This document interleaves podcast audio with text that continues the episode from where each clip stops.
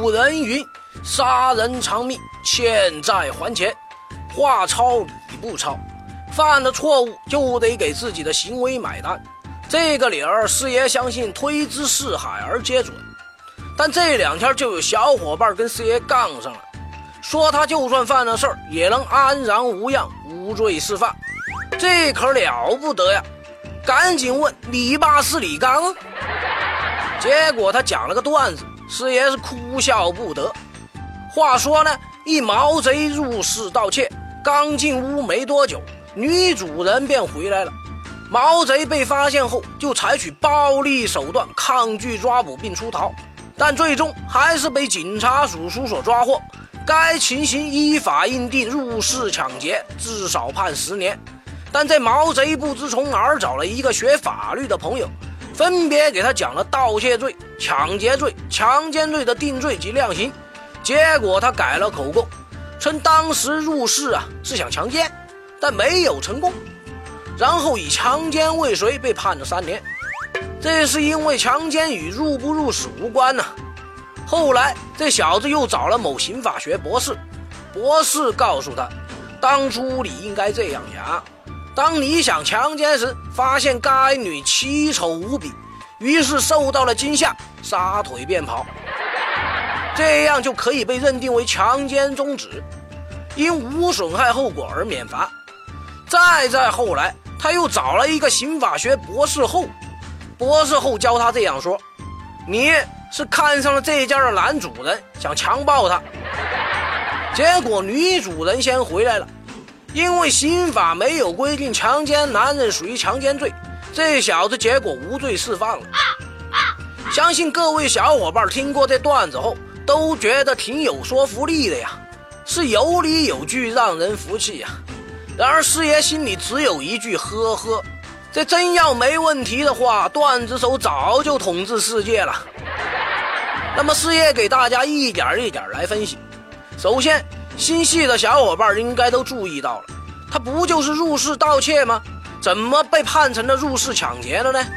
其原因就在于暴力抗拒抓捕上。我国刑法规定啊，盗窃、诈骗、抢夺等罪，为了窝藏赃物、抗拒抓捕或者毁灭罪证而当场使用暴力，或者以暴力相威胁的，以抢劫罪来定罪处罚。而入室是抢劫罪的加重情节。至少会被判十年以上。第二点，入室是抢劫罪的加重情节，而我国刑法对强奸入不入室没有规定加重情节。第三点，段子中说了犯罪未遂和犯罪终止的概念。犯罪未遂是由于行为人意志以外的原因导致犯罪结果没有得逞，而犯罪终止则是行为人实施犯罪过程中主动停止了犯罪，或者有效防止了犯罪结果的发生。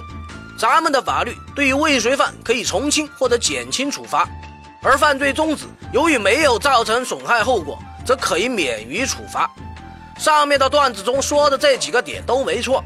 另外，我国法律确实没有规定啊，强行跟男人叉叉欧欧属于强奸罪。所以各位男同胞出门遇到女流氓，千万别反抗，出于保护自身安全的目的，您就从了他吧。说到这里，有小伙伴要问了：捣鼓了半天这段子说的是真理呀？师爷，您是猴子请来的逗逼吗？大家别急，师爷打脸前要把对方的脸给洗干净了。况且咱只是说段子中涉及的上述几个知识点没说错，但这段子本身是偷换概念进行的嫁接。那么重点来了，首先。大家看到上面的毛贼几次更改口供，说自己盗窃就定他盗窃罪，说想强奸就定他强奸罪，说想搞基就搞基无罪，搞基万岁了。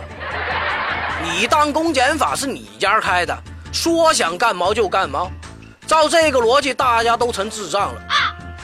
我们须知啊，定罪量刑是一套很复杂且需要非常专业的、客观的、科学的依据来判定的流程。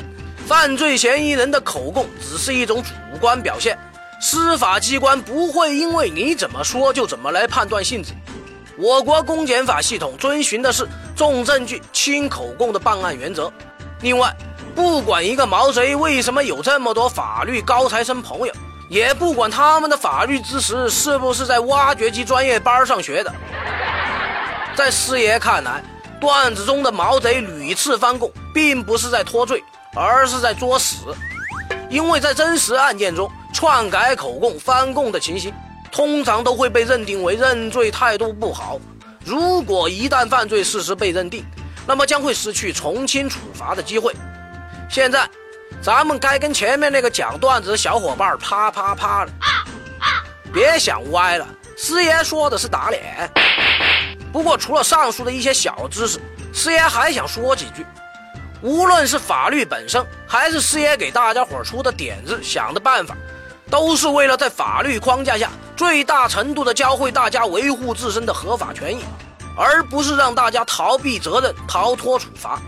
希望各位能够明白师爷辛苦做节目的良苦用心呐。